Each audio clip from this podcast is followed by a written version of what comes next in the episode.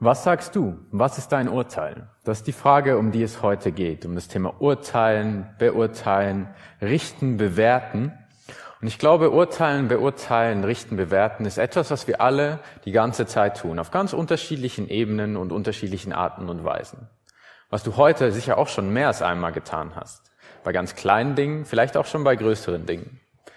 Vielleicht hast du gerade gesehen, was ich anhabe, was ich heute Morgen, als ich noch relativ müde, war, aus dem Schrank gefischt habe und hast überlegt, gefällt mir das, gefällt mir das nicht? Kann man das anziehen zum Predigen? Und das ist schon das erste Urteil. Vielleicht hast du es auch schon vorher getroffen, als du dich heute Morgen entschieden hast zwischen dem Brötchen und dem Brötchen.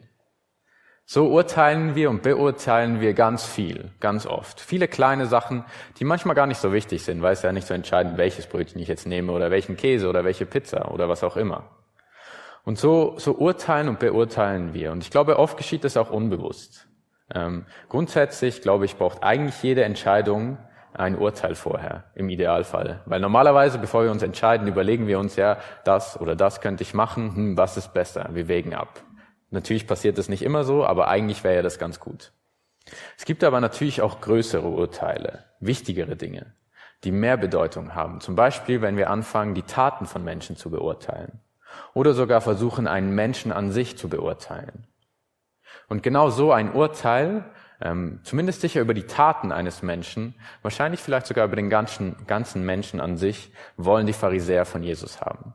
Von ihnen stammt nämlich diese Frage, was sagst du? Was ist dein Urteil? Und sie stellen diese Frage in einer Geschichte in Johannes ähm, 8. Und die Geschichte lautet wie folgt. Jesus aber ging auf den Ölberg. Am frühen Morgen war er wieder im Tempel und das ganze Volk kam zu ihm. Und er setzte sich und lehrte sie.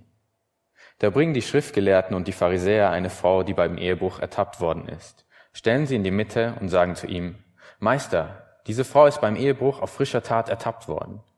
Im Gesetz aber hat Mose uns vorgeschrieben, solche Frauen zu steinigen. Du nun, was sagst du dazu? Dies sagten sie, um ihn auf die Probe zu stellen, damit sie einen Grund hätten, ihn anzuklagen. Jesus aber bückte sich und schrieb mit dem Finger auf die Erde. Als sie immer wieder fragten, richtete er sich auf und sagte zu ihnen, Wer unter euch ohne Sünde ist, werfe als erster einen Stein auf sie. Und er bückte sich wieder und schrieb auf die Erde. Sie aber hörten es und entfernten sich, einer nach dem anderen, die Ältesten voran. Und er blieb allein zurück mit der Frau, die in der Mitte stand. Jesus aber richtete sich auf und sagte zu ihr, Frau, wo sind Sie? Hat dich keiner verurteilt? Sie sagte, keiner Herr. Da sprach Jesus zu ihr, auch ich verurteile dich nicht. Geh und sündige von jetzt an nicht mehr. Das Ganze ist also eigentlich ein abgekartetes Spiel. Die Pharisäer stellen zwar diese Frage, was sagst du, aber eigentlich ist es für sie gar nicht so, in, das so wichtig. Es geht ihnen nicht um Recht oder Gerechtigkeit. Sie wollen nicht wirklich Jesus Urteil zu dieser Sache hören sondern was sie eigentlich hören wollen, ist einfach irgendwas von Jesus, womit sie ihn dann anklagen können, womit sie ihn dann verurteilen können. Auch die Frau, die in der Geschichte vorkommt, spielt für sie überhaupt keine Rolle. Sie haben sie irgendwo gefunden, ähm, auf frischer Tat ertappt heißt es hier, sie haben sie mitgebracht, in die Mitte gestellt von dieser Menschenmenge, zeigen mit dem Finger auf sie und sagen sie, hier, das und das hat sie verbrochen. Was sagst du dazu? Aber eigentlich ist sie gar nicht wichtig. Sie ist nur eine Spiel, eine Figur in ihrem Spiel. Und dann sehen wir etwas ganz Spannendes bei Jesus, was wir sonst, glaube ich, an keiner Stelle sehen. Nämlich, ähm, dass Jesus sich nicht auf dieses Spiel einlässt, indem er die Leute, die ihn fragen, ignoriert. Ich glaube, es gibt keine andere Stelle, vielleicht gibt es eine, oder wenn dann nur ganz wenige, wo Jesus, ähm, wenn jemand zu ihm kommt und ihn eine Frage stellt, nicht auf diese Frage eingeht, sie einfach ignoriert. Und hier tut er das. Er schreibt auf, die Erde steht. Wir wissen nicht genau, was er aufgeschrieben hat. Es scheint nicht so wichtig gewesen zu sein, dass es hier in die Geschichte äh, mit reingekommen ist. Die Pharisäer machen aber natürlich weiter Druck, weil sie denken, vielleicht auch gerade weil Jesus ihnen gerade nicht direkt antwortet, jetzt haben wir ihn in die Ecke gedrängt. Jetzt haben wir ihm eine Falle gestellt, wo er nicht so leicht rauskommen kann. Wenn er sagt, verurteilt die Frau nicht, was ja zu dem passen würde, wie er sonst mit Menschen umgeht. Jesus war immer gnädig, war barmherzig, war ein Freund von Menschen, die Fehler gemacht haben und ist ihnen in Liebe begegnet. Wenn er sagt, verurteilt sie nicht, so wie er das sonst vielleicht auch tun würde, dann haben wir ihn quasi vor ganz vielen Zeugen hier dabei erwischt, wie er direkt etwas gegen das Gesetz von Mose gesagt hat. Dann können wir ihn anklagen, Sache ist erledigt. Wenn er dann sagt, ja, verurteilt sie, dann passt das doch eigentlich gar nicht zu dem, wie er sonst ist. Wer würde ihm dann diese Liebe, von der er spricht, diese Gnade, diese Barmherzigkeit, diesen neuen Anfang, von dem er immer wieder redet, wem würde, wer würde ihm das noch abkaufen? Und so denken sie wahrscheinlich, jetzt haben wir ihn in die Falle gelockt. Jetzt kommt er nicht mehr raus. Und sie fragen und sie fragen und sie fragen, sagen, was sagst du? Was ist dein Urteil? Komm, entscheide dich. Wie richtest du? Was sagst du über die Frau? Was ist deine Entscheidung? Und so machen sie Druck. Und irgendwann antwortet ihnen Jesus tatsächlich. Und er gibt ihnen eine Antwort, einen Satz, den die meisten von uns vielleicht schon mal irgendwo gehört haben oder zumindest den Gedanken kennen dazu. Er sagt, wer unter euch ohne Sünde ist, werfe als erster einen Stein auf sie. Ich glaube, diesen Gedanken kennen wir alle irgendwoher. Das ist, ist genau ganz ähnlich, wie wenn, wie wenn man hört, hey, du kannst doch gar nicht über mich urteilen. Du bist doch auch nicht besser als ich. Wer bist du, dass du mir etwas sagen willst? Du bist doch nicht besser als ich. Keiner von uns ist ohne Schuld. Du bist doch nicht besser.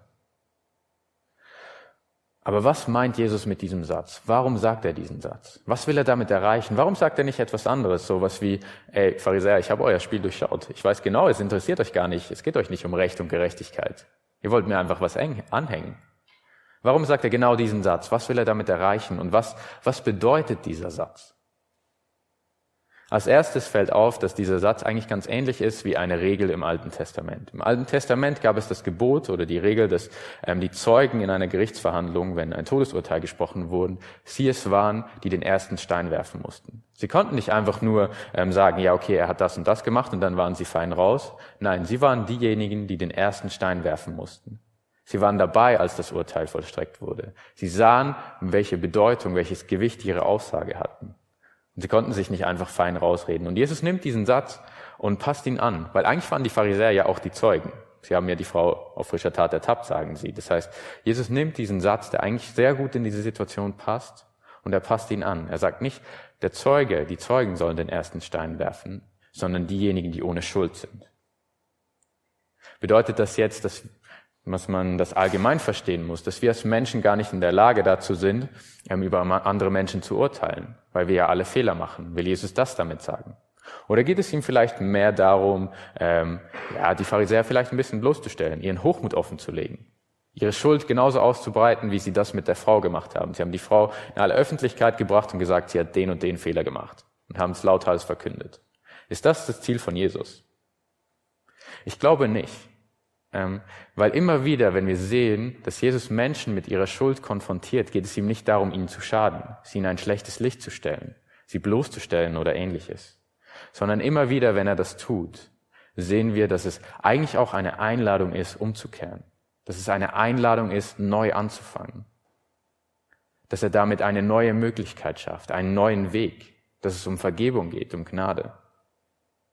Und ich glaube, dass das auch hier der Fall war, dass Jesus die Pharisäer mit ihrer Schuld konfrontiert, mit ihrem Fehler, dass sie nicht dem Willen Gottes entsprechen, dass sie zum Beispiel in diesem Moment gerade total unbarmherzig sind, dass sie unehrlich sind und dass sie auch sonst Fehler gemacht haben, dass sie nicht so leben, wie es ähm, ja Gott sich vorgestellt hat, dieser gute Gott, der sie geschaffen hat. Und er konfrontiert sie mit ihren Fehlern.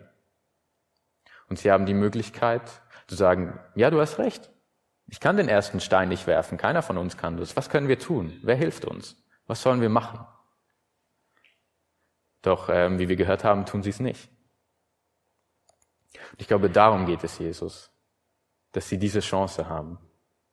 Aber was ist jetzt mit dem Inhalt dieses Satzes? Geht es wirklich darum, ähm, oder Jesus wirklich darum zu sagen, dass wir als Menschen keine Urteile über andere Menschen fällen können? Ist das das Ziel? Was er, ist das die Aussage, der Inhalt? Dann habe ich mich gefragt, können wir das überhaupt als Menschen? Was ist mit den Lehrern oder mit Eltern, die ähm, Kinder haben, die streiten? Die müssen doch auch Urteile fällen und sagen, nein, du hast recht, ähm, das war falsch. Können wir das überhaupt als Menschen, die uns ständig mit anderen Menschen vergleichen und bewerten, was passiert? Und die andere Frage ist, ist das überhaupt etwas, was wir wollen? Ist es nicht total wichtig, dass wir sagen können, hey, es gibt richtig und es gibt falsch, es gibt gut und böse. Und das, was du getan hast, das war nicht gut. Worum geht es also? Was will Jesus sagen? Und dieses ganze Thema Richten und Urteilen, worum es ja hier geht, ist, glaube ich, ein total schwieriges Thema. Einerseits für uns als, als Gemeinde, als Christen, die mit Jesus unterwegs sind, als Menschen, die an Jesus glauben, aber auch für uns als ganze Gesellschaft. Ähm, wenn ich mich so umschaue, nehme ich da gefühlt für mich so zwei Extreme wahr, die gleichzeitig da sind, was eigentlich gar nicht sein kann. Einerseits sind wir als Gesellschaft, sprechen wir uns dafür aus, ähm, dass Menschen nicht verurteilt werden. Wir sagen, es ist wichtig, dass du so sein kannst, wie du willst. Du darfst so sein, wie du bist. Keiner darf dich dafür verurteilen, dass du anders bist. Und wir setzen uns dafür ein. Wir sprechen von Freiheit, etwas total Gutem. Und gleichzeitig sind wir als Gesellschaft manchmal mit Menschen total unbarmherzig. Gerade vielleicht mit Leuten, die in der Öffentlichkeit stehen. Dann haben, kommt raus, dass diese Person einen Fehler gemacht hat und dann werden Strafe gefordert, Konsequenzen, Rücktritt, am besten auch egal was. Auch wenn der Fehler vielleicht schon 20 Jahre her wird, her ist, es wird Strafe gefordert, Konsequenzen. Und wir sind total unbarmherzig. Und ich sehe so diese zwei Extreme und denke manchmal irgendwie, hä, wie kann das funktionieren? Und dann ist die Frage, wie sollen wir ähm, als Christen, wie sollen wir mit Richten und Urteilen umgehen? Woran können wir uns orientieren? Und Jesus sagt in Matthäus 7 in den Versen 1 bis 6 Folgendes über das Richten. Richtet nicht, damit ihr nicht gerichtet werdet. Denn wie ihr richtet, so werdet ihr gerichtet werden. Und mit dem Maß, mit dem ihr messt, wird euch zugemessen werden. Was siehst du den Splitter im Auge deines Bruders, den Balken in deinem Auge aber nimmst du nicht wahr? Oder wie kannst du zu deinem Bruder sagen, lass mich den Splitter aus deinem Auge herausziehen und dabei ist in deinem Auge der Balken? Du Heuchler, zieh zuerst den Balken aus deinem Auge, dann wirst du klar genug sehen, um den Splitter aus dem Auge deines Bruders herauszuziehen. Was sagt also Jesus über das Richten? Wenn wir den ersten Satz anschauen und nur den, ja, einen ersten Blick auf diesen Text werfen, dann scheint es zu sein, das zu sein, dass Jesus sagt, richtet nicht. Wenn ihr mir nachfolgt, ihr an mich glaubt, hört auf, andere Menschen zu richten. Aber ich glaube, dieser erste Blick trügt. Es geht um etwas anderes, um etwas, was größer ist. Ich glaube nicht, dass Jesus verbieten will, dass wir die Taten von Menschen beurteilen. Er selber fordert uns zum Beispiel an anderer Stelle dazu auf. Er sagt in Matthäus 18, wenn dein Bruder an dir schuldig wird, dann geh und weise ihn unter vier Augen zurecht. Hört er auf dich, so hast du deinen Bruder gewonnen. Hört er nicht auf dich, so nimm noch einen oder zwei mit dir, damit alles durch Zweier oder Dreier Mund, Zeugenmund festgestellt werde. Also Jesus sagt, wenn jemand dir etwas Falsches angetan hat, dich schlecht behandelt hat, dann sprich es an, geh zu ihm. Und das setzt ja voraus, dass das, was er getan hat, dass das eben, dass es Gut und Böse gibt und dass wir das beurteilen können. Und wenn er dir nicht glaubt, dann nehme ich zwei oder drei Leute mit, die dich, die das auch so sehen, die das gleiche Urteil gefällt haben. Das heißt, wir müssen beurteilen. Wir können und dürfen Taten von Menschen beurteilen. Worum geht es also, wenn Jesus das sagt? Ich glaube, es geht darum, wie wir urteilen, um die Art und Weise. Im Endeffekt geht es damit um Gnade und um Barmherzigkeit. Das ist nämlich die Art und Weise. Und eben, ich glaube, das ist schwierig, dieses Richten und dieses Urteilen, auch für uns als Christen. Wenn wir als zurückschauen in die Geschichte der Christenheit, dann sehen wir vielleicht gewisse Stellen, wo wir sagen würden, hey, früher waren die Christen manchmal zu hart. Sie haben auf die Wahrheit gepocht, haben gesehen, was falsch ist, haben es angesprochen und waren in ihrem Urteilen und Beurteilen ähm, vielleicht lieblos, unbarmherzig. Gleichzeitig stehen wir heute manchmal in der Gefahr, auf der anderen Seite herunterzufallen. Dass wir zu oft denken, hey, es ist doch gar nicht mein Platz, es geht mich doch gar nichts an, was der andere tut. Warum soll ich etwas dazu sagen? Es ist sein Glaube, seine Beziehung zu Gott, seine Verantwortung, es geht mich nichts an. Ich glaube, keines der beiden ist der richtige Weg. Weil ich glaube, Gemeinde ist nicht nur ein Ort, wo wir zusammenkommen, um eine Predigt zu hören, um Musik zu machen, sondern Gemeinde ist ein Ort, wo Menschen zusammenkommen, die an Jesus Christus glauben. Die sagen, wir sind eine Einheit, wir gehören zusammen. Wir haben ein Ziel, und zwar, dass wir eine Beziehung zu Gott haben, dass wir Jesus Christus ähnlicher werden, dass wir zu ihm hinwachsen, und dazu gehört auch Veränderung. Und ich glaube, dafür ist es auch wichtig, dass wir Fehler ansprechen von Menschen. Dass wenn wir etwas wahrnehmen bei einem anderen, dass wir sagen, hey, ich glaube, das ist nicht so gut. Weil es ist doch so, dass jeder von uns ähm, diese Hilfe braucht. Wir sehen unsere Fehler manchmal nicht. Und es ist etwas Gutes zu wachsen, Jesus Christus ähnlicher zu werden, so dass seine Gnade, seine Größe in unserem Leben mehr und mehr hervorscheint. Und ich glaube, Gemeinde soll ein Ort sein, wo das geschieht. Das heißt, wir brauchen Wahrheit und wir brauchen Liebe. Wir müssen über Fehler sprechen können, aber wir müssen uns überlegen, wie wir das tun. Und ich glaube, wenn wir das schaffen, in einer Gemeinde, zum Beispiel in dieser Gemeinde hier, eine solche Kultur zu haben, dann werden wir ein Licht sein für diese Zeit, für diese Stadt. Weil wo sonst gibt es einen Ort, wo gleichzeitig Fehler angesprochen werden können, aber wir wissen, wir sind durch Liebe verbunden. Wir haben ein gemeinsames Ziel, wir gehören zusammen. Wie können wir das also machen? Wie können wir ähm, Fehler ansprechen von Menschen? Und wie können wir das in Liebe und in Barmherzigkeit tun? In Gnade.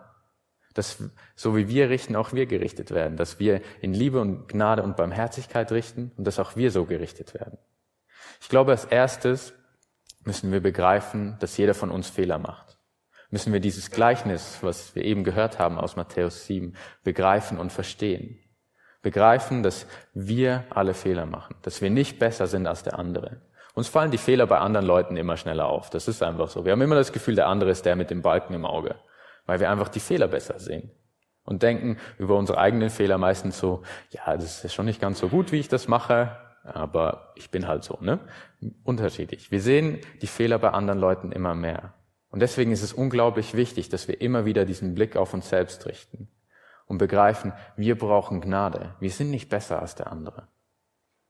Wer sagt uns, dass wir nicht in der gleichen Situation, wie der andere gerade eben vielleicht einen Fehler gemacht haben, hat, den gleichen Fehler machen würden oder sogar noch einen schlimmeren Fehler? Und wenn wir das schaffen und begreifen, verstehen, dass wir ähm, diese mit dem Balken im Auge und erst bei uns anfangen, dann wird es dazu führen, dass wir die Fehler bei anderen Leuten ganz anders ansprechen. Weil wir nicht mehr das Gefühl haben, wir sind besser als sie, sondern weil wir auf einer Ebene sind.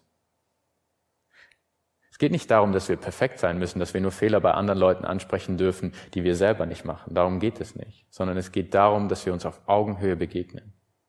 Und in die gleiche Richtung geht auch immer wieder die Frage, ich glaube, das ist eine andere Gefahr, in der wir stehen. Dass wir Fehler ansprechen, nicht zum Besten des anderen, sondern um selber besser dazustehen. Und wenn wir ganz ehrlich sind, dann tun wir das manchmal absichtlich, dann sprechen wir absichtlich Fehler von anderen Leuten an. Manchmal tun wir das vielleicht auch unbewusst. Ein Beispiel ist, wenn jemand mir zum Beispiel sagt, was ich falsch mache, dann ist das der Moment, wo mir gerade mindestens zehn Sachen einfallen, was der andere falsch gemacht hat. Und dann ist die Frage, sollte ich das ansprechen? Warum spreche ich es an? Spreche ich es einfach an, damit mein Fehler vielleicht dann kleiner aussieht, weil ich sagen kann, ja, klar, habe ich falsch gemacht, aber du machst das und das und das und das falsch? Worum geht es mir? Oder geht es mir darum, dass ich jemanden sehe, der etwas falsch macht und dann sage ich zu ihm, hey, das hast du falsch gemacht, weißt du, so war ich auch mal, aber ich bin jetzt weiter und ich kann dir helfen. So dass wir von oben auf den anderen herabgucken. Ich glaube, das ist eine ganz wichtige Frage. Denn es geht darum, dass wir uns auf Augenhöhe begegnen. Gleichzeitig sollten wir uns auch überlegen, sprechen wir wirklich einen Fehler an, wenn wir gerade wütend sind, wenn wir gerade verletzt sind. Weil wenn wir ganz ehrlich sind, dann werden unsere Emotionen dazu führen, dass unser Urteil wahrscheinlich nicht so gnädig und nicht so barmherzig ausfällt, wie es sonst ausfallen würde. Es geht nicht darum, irgendwie die Fehler von anderen Leuten klein zu reden. Wenn, wenn wir verletzt wurden oder wenn wir wütend sind, ist das okay. Das ist gut. Es geht nicht darum zu sagen, hey, ja, das da schon einen kleinen Fehler gemacht, es war nur ein Misstritt, aber eigentlich war es ein echt großer Fehler. Wir dürfen ehrlich sein und sagen, hey, es war nicht nur ein kleiner Misstritt, es war ein großer Fehler dürfen auch ehrlich sein und sagen, hey, das hat nicht nur so ein bisschen mich verletzt, sondern es war, es hat mir echt wehgetan. Es war eine große Sache. Es war nicht einfach nur was Kleines. Das Entscheidende dabei ist aber, dass wir das in Liebe tun, dass wir Dinge in Liebe ansprechen. Und wenn wir Dinge in Liebe ansprechen, bedeutet das auch, dass wir das Beste des anderen im Sinn haben. Dass es uns nicht darum geht, ihn in ein schlechtes Licht zu stellen oder sowas, sondern dass wir das tun, um vielleicht zu sagen, hey, das ist etwas, was vielleicht auch zwischen dir und Gott steht, was deine Beziehung zu Gott schwierig macht oder was, was dazu führt, dass du andere Menschen verletzt. Und wir wollen sein Bestes, wir wollen, dass er wachsen kann, dass in seinem Leben die Gnade Gottes größer wird. Und ein guter Prüfstein dafür, ob wir Dinge in Liebe anstrechen oder nicht, ist folgender Gedanke. Es geht dabei um unsere Einstellung. Es klingt im ersten Moment ein bisschen kompliziert, aber eigentlich ist es relativ einfach. Also es geht so. Ähm, wenn du die andere Person, die du gleich kritisieren willst oder musst, lieber loben würdest, es aber nicht kannst, weil sie wirklich einfach etwas Falsches getan hat. Die Wahrheit ist, sie hat einen Fehler gemacht. Vielleicht einen großen, einen kleinen, wie auch immer. Und du, du musst es ansprechen. Aber eigentlich würdest du sie lieber loben. Und es tut dir weh, dass du jetzt quasi etwas Negatives mitgeben musst. Wenn das deine Haltung ist, dann wirst du, glaube ich, die Dinge, die du ansprichst, in Liebe ansprechen. Weil dann wirst du nicht, wird es dir keinen Spaß machen. Wirst du nicht sagen, ja, hast einen Fehler gemacht, dumm gelaufen. Sondern dann wirst du Dinge in Liebe ansprechen. Zum Schluss ist, glaube ich, noch ein paar wichtige Dinge oder zwei wichtige Dinge, wenn es ums Urteilen und Bewerten geht. Wir dürfen nie vergessen in dem Ganzen, dass wir als Menschen nicht den Blick für alles haben. Wir können keine abschließenden Urteile fällen. Wir können Taten von Menschen bewerten. Und wenn wir, äh, wenn wir ehrlich sind, ist das manchmal schon schwierig, weil wir den Leuten nicht in den Kopf gucken können. Wir wissen nicht alles, aber ich glaube, wir dürfen und können Taten von Menschen bewerten. Was wir aber auf keinen Fall können und nicht dürfen, ist Menschen verurteilen, abschließen, Menschen abschreiben. Einfach sagen, hey, vorbei, hoffnungsloser Fall. Weil ganz ehrlich, wir können das nicht. Woher wollen wir wissen, dass vielleicht Gott oder irgendwas anderes eben am nächsten Tag im Leben von diesem Menschen passiert und sein Leben komplett auf den Kopf gedreht wird und der nachher von außen betrachtet vielleicht ein besseres Leben lebt als ich? Wir wissen nicht, was in der Zukunft passieren wird. Wir können Menschen nicht abschreiben, auf keinen Fall. Das letztendliche Urteil steht Gott zu und nicht uns. Und das Letzte sind wir als Nachfolger von Jesus Christus dazu berufen, gnädig zu sein, barmherzig zu sein. Jesus Christus war uns barmherzig. Er hat uns viel vergeben. Und so sollen auch wir gnädig sein. Wir sollen Menschen eine neue Chance geben. Wir sollen sie nicht einfach verurteilen, sondern immer wenn wir sie mit ihrer Schuld konfrontieren, sollen wir ihnen eine neue Chance geben. Und immer wenn wir mit Schuld konfrontiert werden, haben wir zwei Möglichkeiten. Die gleiche wie die Frau oder die Pharisäer. Jesus konfrontiert beide mit ihrer Schuld. Die Pharisäer gehen, ziehen sich zurück, verschwinden, wahrscheinlich auch ein bisschen wütend darüber oder peinlich berührt oder was auch immer. Und die Frau, sie bleibt. Und Jesus spricht sie an und, sie, und ähm, spricht mit ihr und fragt, hey, hat dich keiner verurteilt? Und sie sagt, nein, keiner. Und Jesus sagt zu ihr, auch ich verurteile dich nicht. Geh hin und sündige nicht mehr. Und hier ist eigentlich das, was die Pharisäer wissen wollten. Sie haben Jesus gefragt, was ist dein Urteil? Und das ist sein Urteil. Zwei Dinge. Gnade und trotzdem Recht. Er sagt nicht, hey, dein Fehler war kein Fehler, es war nicht schlimm. Schuld bleibt Schuld. Aber gleichzeitig ist da Gnade. Nämlich, ich verurteile dich nicht. Und Jesus selbst hat gesagt, dass, als er auf diese Erde gekommen ist, Johannes 3 steht das, er sagt, ich komme nicht hierher, um Menschen zu verurteilen. Dazu bin ich nicht auf diese Erde gekommen. Ich bin gekommen, um Gnade und Vergebung möglich zu machen. Und er tut das, indem er bereit ist, diese Schuld, die durch diese Fehler entstehen, die Schuld dieser Frau, die Schuld der Pharisäer, dass sie nicht so gelebt haben, wie Gott sich das vielleicht gewünscht hat, dass sie andere Menschen verletzt haben, dass sie unbarmherzig waren, dass sie lieblos waren. Indem er sagt, ja, ich übernehme diese Schuld und damit ermöglicht ich dir einen neuen Anfang. Du kannst neu starten. Gnade ist möglich.